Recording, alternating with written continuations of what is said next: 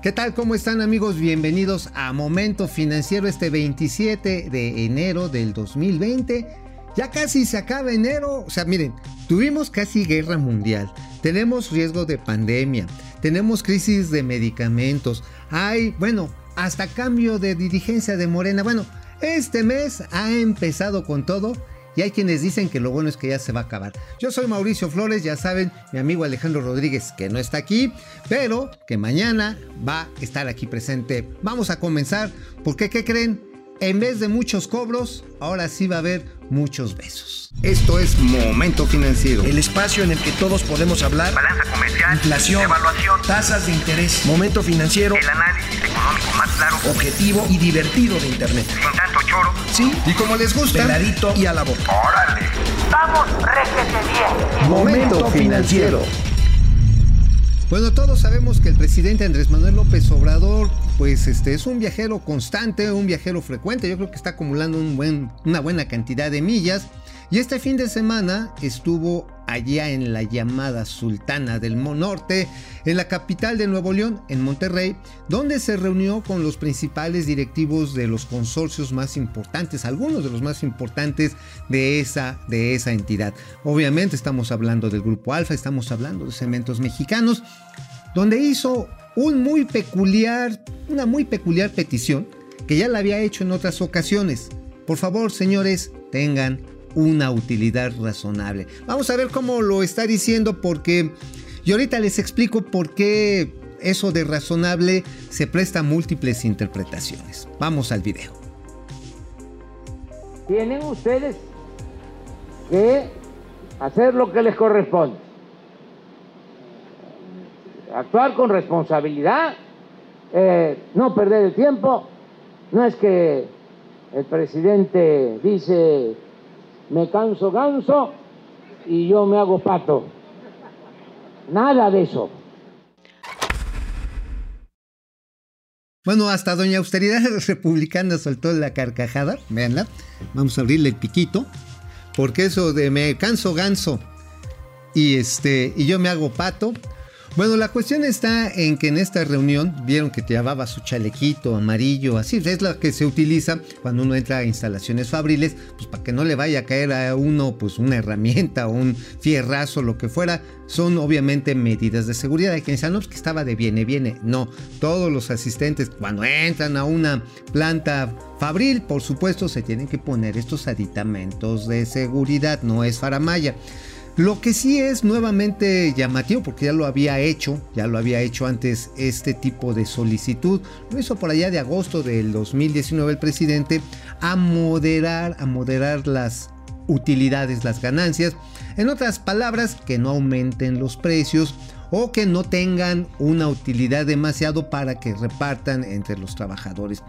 Este, miren, a ver, ¿qué es, qué es una utilidad razonable? O sea, la verdad, yo puedo pensar que lo razonable para mí sería ganar el 300%, por ejemplo, ¿no? Si considero que tengo bruto, porque si tengo que pagar impuestos, salarios, tengo que pagar renta, tengo que pagar este personal, este, un montón de gastos personales, a lo mejor solamente si le saco tres veces el precio, pues a lo mejor para mí me queda una cantidad que me parece lo suficientemente, me parece, y eso es totalmente subjetivo, se está compensando mi esfuerzo, mi talento y mi tiempo. Hay quienes dicen que, por ejemplo, una tasa promedio en el mundo corporativo de las empresas que cotizan en la Bolsa Mexicana de Valores, una utilidad promedio es del 8% anual sobre el conjunto de las utilidades netas. Es decir, ya después de que repartes eso es lo que te queda, un 8%. Pero estoy hablando en promedio, porque miren, fíjense que los teóricos eh, de lo que le llamaríamos el equilibrio perfecto en materia económica, que viene de la escuela, pues digamos, neoclásica, de la escuela que después le dijeron neoliberal, eh, ellos consideran que cuando los precios se empatan cuando hacen que la oferta y la demanda se empatan, pues generan una situación de perfecto equilibrio donde todos los integrantes o participantes de un mercado están satisfechos. Es, por ejemplo, si esta taza de café me la venden a 10 pesos y yo estoy dispuesto a pagar 10 pesos por ella, pues entonces todo el mundo estamos contentos y hay un equilibrio automático y verdadero. Cosa que pues no existe en la realidad tan común como se dice. Mm. Si yo vengo desvelado, vengo crudo, vengo cansado, y esta taza de café es la única en el momento, o tengo una ansia desmedida y me la venden en 100 pesos, digo, nada más vayan a Starbucks. ¿Y cuánto les va a costar? Seguramente si esta taza cuesta 3 pesos, 4 pesos en promedio, una taza de café es lo que cuesta. Y yo estoy dispuesto a pagar 100 pesos porque me urge, porque tengo la urgencia, siento que si no la tomo no la voy a agarrar. Pues ¿qué creen? Pues el que me la va a vender, ni modo que diga, no, espérese patrón, usted tranquilo, usted sígame pagando los 10 pesitos, no se despepite, no me dé 100 pesos. ¿Puede un empresario contener los impulsos de un comprador? Bueno, nada más pregúntenle a los felices propietarios, a los felices propietarios de los teléfonos celulares. Pero miren, hay otros temas que van relacionados con esto. Voy a empezar a esbozarlos, después vamos a ir a saludar a nuestros amigos que están conectados. Fíjense que precisamente uno de los temas que va engarzado con este llamado que hace el presidente Andrés Manuel López Obrador, de que señores empresarios ya no sean dragones, ya no sean tragaldabas, este tiene que ver con una solicitud de información que se está realizando desde la oficina de la presidencia, esta que encabeza el señor Alfonso Romo. Eh, no sé si tenemos ahí el, eh, tenemos ahí el texto, tenemos eh, el formato de esta encuesta, que a final de cuentas lo que está buscando es recopilar la información para hacer una serie de asuntos, de asuntos, una serie de anuncios importantes a partir del 15 de febrero, 14 de febrero, el Día del Amor y la Amistad. Aquí están. Esta ficha de proyectos técnicos de inversión en salud ha ido cambiando también por sector, si es por construcción, si es por infraestructura, si es por vivienda, si es por manufactura. Básicamente lo que se pretende es armar una matriz informativa con la cual, repito, 14 o 15 de febrero se dé a conocer, eh, como muchos eventos ahí en Palacio Nacional, y digan, ya ven, regresó la confianza, los empresarios le quieren meter a los proyectos del gobierno federal, hay confianza en la cuarta transformación. Este, bueno, hay que reconocer que sí hay proyectos en marcha, pero hay otros. Hay otros que no se les ve para cuándo y evidentemente esto puede ser una situación, una situación complicada que más vale que la tengamos en vista. Por ejemplo, nada más ahorita que regresemos al corte. PISA, a la que quieren inhabilitar por el supuesto sabotaje a la distribución de medicamentos, de medicamentos contra el cáncer, traía un plan de una planta de 600 millones de pesos para Metrotexato. ¿Y qué creen que pasó? Se los cuento ahorita al regreso. Bueno, pues ¿qué creen que pasó con esa inversión? Pues este, la están pensando la familia Álvarez, que es una familia que tiene con PISA, Productos Infantiles S.A., que se fundó hace ya prácticamente 100 años, traía la idea de generar toda una nueva línea, no línea, una fábrica de producción, sí de metrotexato, pero también de otros oncológicos pues ahora de que dicen que son los malos de Malolandia y que los van a inhabilitar y que no sé qué, que los van a casi a pues a, lapidar con la palabra santa de, las, de todas las mañaneras, pues igual y la detienen, pues no habrá esa inversión. Pero bueno, tenemos otro video del presidente Andrés Manuel López Obrador sobre este mismo tema. Vamos a verlo. Se puede decir, es que el presidente cuestiona a los conservadores. Ahí sí, ¿eh? sí los voy a seguir cuestionando. Porque los conservadores corruptos son los responsables de la crisis de México. Órale, a ver, conservadores corruptos los responsables de la crisis de México.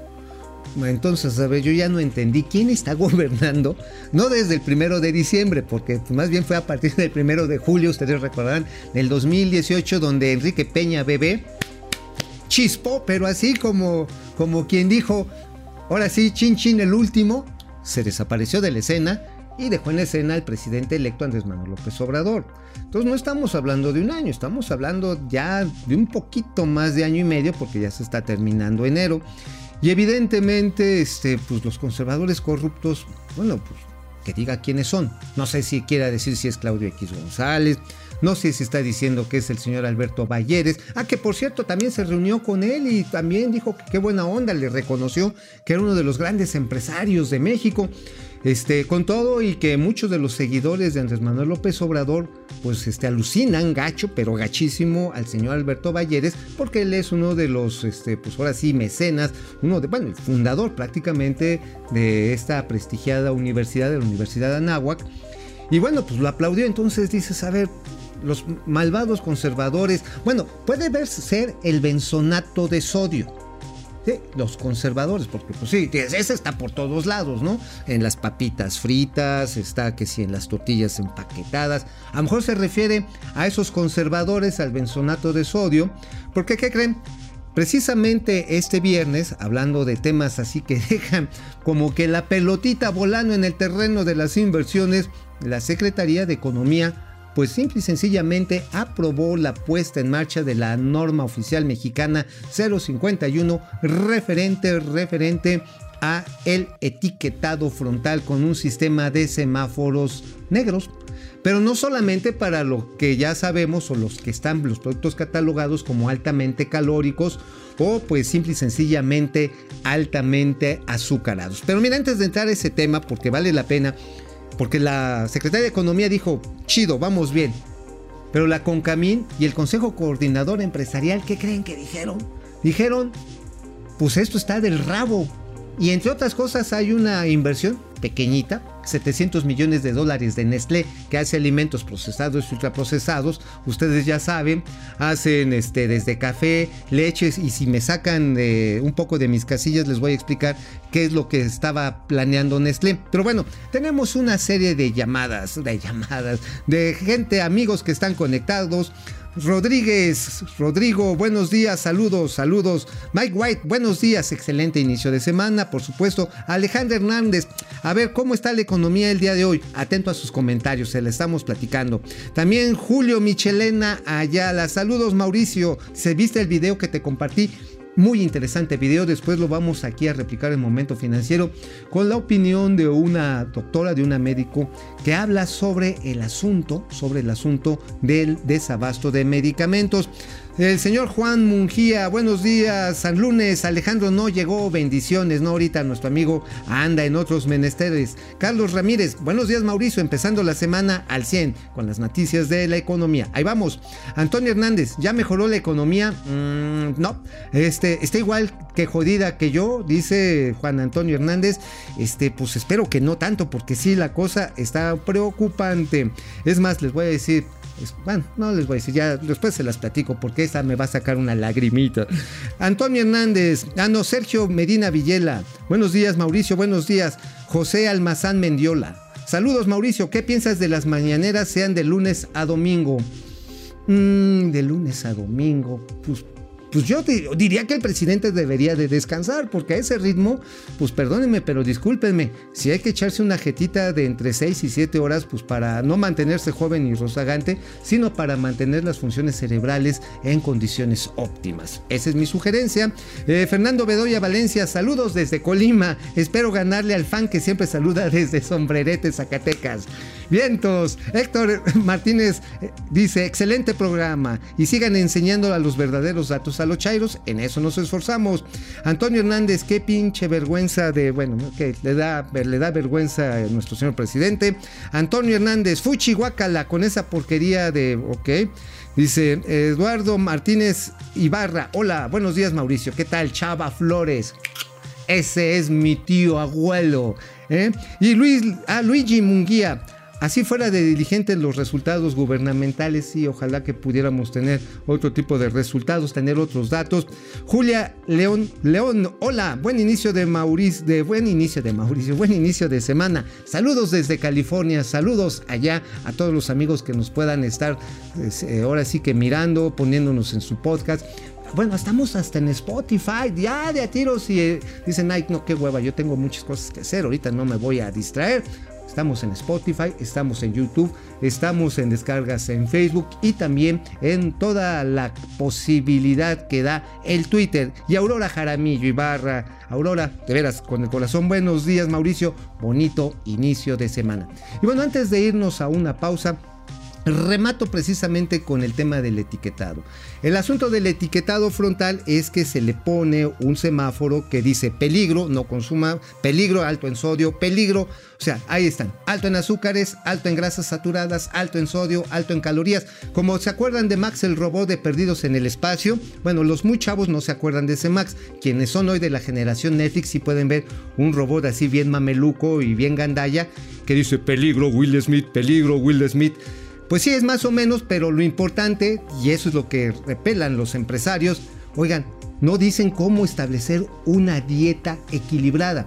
Y evidentemente este tipo de etiquetado no la van a tener las garnachas como la que luego nos vamos a echar. Y algunos amigos acá de, este, de la producción, no quiero decir que es nuestro señor productor el que se echa unos tacotes así bien ricos, pero esos no traen, no traen etiquetado frontal. Y si uno no hace ejercicio, por más que le digan que no coma chuchulucos, uno va a seguir echando lonja. Y ahorita regresando les voy a compartir un dato que realmente es preocupante en materia de salud y también de economía, porque es por lo que más se mueren las personas y uno de los costos más altos en materia de salud. Vamos a una pausa. Bueno, pues miren rápidamente. De acuerdo al director del instituto, bueno, a la coordinación, es el director de la Coordinación General de Institutos Médicos de Alta Especialidad de, México, el señor Reyes Terán, un médico realmente toda una eminencia. Eh, los problemas eh, de hipertensión es la segunda causa de muerte en nuestro país. Obviamente esto, pues el problema es que del 100% del universo de gente con problemas que se estima podría tener, podría tener este tipo de afección por sobrepeso, por estrés, por fatiga, eh, pues es aproximadamente solamente el 15% de los que están diagnosticados. Y de ese 15%, solamente una tercera parte, es decir, solamente el 5% del total de los mexicanos que estarían en estas circunstancias reciben tratamiento. Es decir, existe un 85% de una población que está entre los 40 y los 60 años de edad en riesgo de muerte o de sufrir una enfermedad catastrófica. Te da un paro cardíaco, se te sube un coágulo a la cabeza, uno cree que se le está parando otra cosa y realmente se le está parando el corazón pues entonces a lo mejor queda uno todo así como para ser conductor de televisión o para dar conferencias mañaneras. Híjoles, ¿se imaginan? Queda uno incapacitado y el costo primero del tratamiento médico para que no te petateas y luego luego te petateas y además te tienen que enterrar, cremar y cremar no es que crees que te ponen leche de esta alpura. Sí, sí, sí, este, para que vayan ustedes sacando sus conclusiones, no te, que te vayan poniendo así como, como quesadilla, no el asunto es que todos esos gastos pueden arruinar las... Ah, ya. Ya decía, yo ya lo iba a pedir. Ya lo iba a pedir. Sí, me pasé, me pasé de, de rosca, dirían allá en el barrio. Educa Uñero. Y lástima que no está mi amigo. Pero mañana viene para ponerle cepilla uñoño. Bueno, el asunto está en que amigos sí tenemos una serie de circunstancias que son catastróficas, son catastróficas para la economía familiar. Vamos a otros temas, vamos a otros temas, porque miren, el desabasto de medicamento pues está afectando también esta relación entre las empresas y la iniciativa privada. La semana pasada, el miércoles, el Pleno de la Cámara Nacional de la Industria Farmacéutica, la Canifarma, donde se agrupan las empresas internacionales y las mexicanas, estaban esperando precisamente pues el primer acopio de este, de este formato que les mostramos hace rato que empezó a distribuir entre todos los sectores productivos, todas las asociaciones y todas las cámaras, la pues nada más ni nada menos que la oficina de presidencia de don Alfonso Romo. Bueno, pues resulta este que pues sí, sí hay algunos proyectos que están en marcha, no vamos a decir que todos, que todo mundo está tirado y que no, sí hay, hay algunos, sobre todo los que están enfocados a la medicina privada, ¿sí? Porque para los que traían proyectos ligados a la demanda que podría generar el sector público no está claro y se espera que se presenten mucho menos proyectos de los que se están Pero miren, aquí tenemos una nota del Universal, vamos a verlo. Dice, sector farmacéutico debe acostumbrarse a nuevo gobierno. Eh, dice el presidente, el presidente Andrés Manuel López Obrador confirmó que las empresas que controlan el mercado de medicamentos se tienen que acostumbrar o a clichificar a la nueva realidad de su administración en la que afirmó ya no hay corrupción, por lo que deberán actuar con rectitud e integridad. Bueno, yo creo que eso es muy importante, que las empresas se comporten como buenos ciudadanos corporativos. Pero bueno, ayer hasta en el canal, que es 24, 14, son estos canales raros de, del gobierno federal, pues ahora sí, ahí lo interesante no es la cobertura que haya podido tener. Yo creo que eso lo ve pues nada más el director de cámaras y eso sí está despierto a la hora que lo pasaron, ayer domingo a las 9 de la noche. Este, pero es una posición de Estado en la que se cuestionó la participación de las empresas privadas, incluyendo los servicios que le llaman subrogados. A ver, dicen, ya, ya encuentran una palabra y la hacen como que este, este es muy mala, la subrogación. Uy, el fantasma maloso. Pero bueno, a ver, vamos a darles un caso muy específico. Cuando se pone a alguien una hemodiálisis, a veces en el hospital de tratamiento especializado del Seguro Social o de la clínica de salud no se lo pueden dar a uno. ¿Qué tiene que venir en consecuencia? Tiene que venir en consecuencia, pues algo así como solicitar quien dé el servicio sin que sea muy onerosa la inversión. Y esos algunos laboratorios eh, como Baxter en su momento, como Luis Opisa, había otro par de laboratorios que lo hacían, le vendían, bueno, hasta el ex secretario, bueno, el ex representante del gobierno federal allá en Jalisco, sí, el señor Carlos Lomelín también daba estos servicios subrogados, que en sí no tiene nada de malo, sino que lo que van a hacer es compensar parte de los problemas que tienen los sistemas de salud por falta de financiamiento. En el fondo, ese es el origen de todo el relajo. Pero bueno, dicen que, que son malos y ahora se deben de portar bien. Bueno, el asunto está en que si los costos no dan, pues vamos a ver hasta dónde puede llegar el problema de salud que hoy está viviendo el país. Vamos rápidamente a dos temas ya para cerrar este momento financiero. Ah, primero aquí un par de, conectados. También está José Almazán Mendiola. Buenos días, solo para decir que el IMSS tiene 47 días sin medicinas, sin medicinas y no hay para cuando surtan. Oye, sería bueno que nos platicaras en qué clínicas, en qué hospitales, porque esto sí es muy grave. Dice Salvador Mejía, eh, no, por favor, que no sea de toda la semana las mañaneras, ya que se acaben, lo único que hacen es propiciar, pues polarizar al país y exponiéndose a regarla más. Juan González, en el hospital Carlos MacGregor no hay medicamentos tan simples como el paracetamol y el tramodol desde hace 30 días. Aquí hay un caso concreto, ¿eh? Hospital Carlos MacGregor, atención urgente. Tramadol y paracetamol, o sea, ya ni aspirinas, caramba. Eduardo Martínez Ibarra, en Estados Unidos la hipertensión está catalogado como un problema de salud pública, ciertamente, y el gobierno subsidia el tratamiento. Bueno, pues aquí todavía no se han comprado ni las medicinas. ¿Quién está en hipertensión pues es Interjet. Interjet tiene un problema. Eh, la organización aeroportuaria OMA, la Organización Mexicana de Aeropuertos, que es básicamente los aeropuertos del norte del país y parte de la costa pacífico, incluyendo Acapulco, pues este, le dijeron, ¿sabe qué, señor Miguel Alemán? Si sus aviones no le ponen una lanita, no le ponen una lanita por adelantado, pues no van a poder aterrizar. Cada aterrizaje y cada despegue tiene un costo promedio, depende del aeropuerto, podemos hablar de unos 35 mil pesos cada avión. Bueno, pues si no paga por avión, pues en el momento en que baje, pues no va a bajar. ¿Se imaginan? Este es un problema que además de OMA parece ser se puede extender a los otros tres grupos aeroportuarios que existen, el del centro norte, el del Pacífico y también por supuesto al del sureste. Entonces, híjoles, ojalá que, que alguien le preste una lana o que venda alguna de sus propiedades, el señor alemán, porque hay millones de pasajeros que pueden sufrir esto. Bueno, esto fue Momento Financiero. Mañana con mi amigo Alejandro Rodríguez les vamos a platicar de algo muy interesante sobre el proceso de inclusión financiera que quién creen que está desarrollando. Son mucho más que 2.700 sucursales. Estamos hablando del Banco del Bienestar y lo vamos a diseccionar para que ustedes tengan información precisa. Nos vemos mañana en Momento Financiero. Vamos, réjete bien. Momento financiero.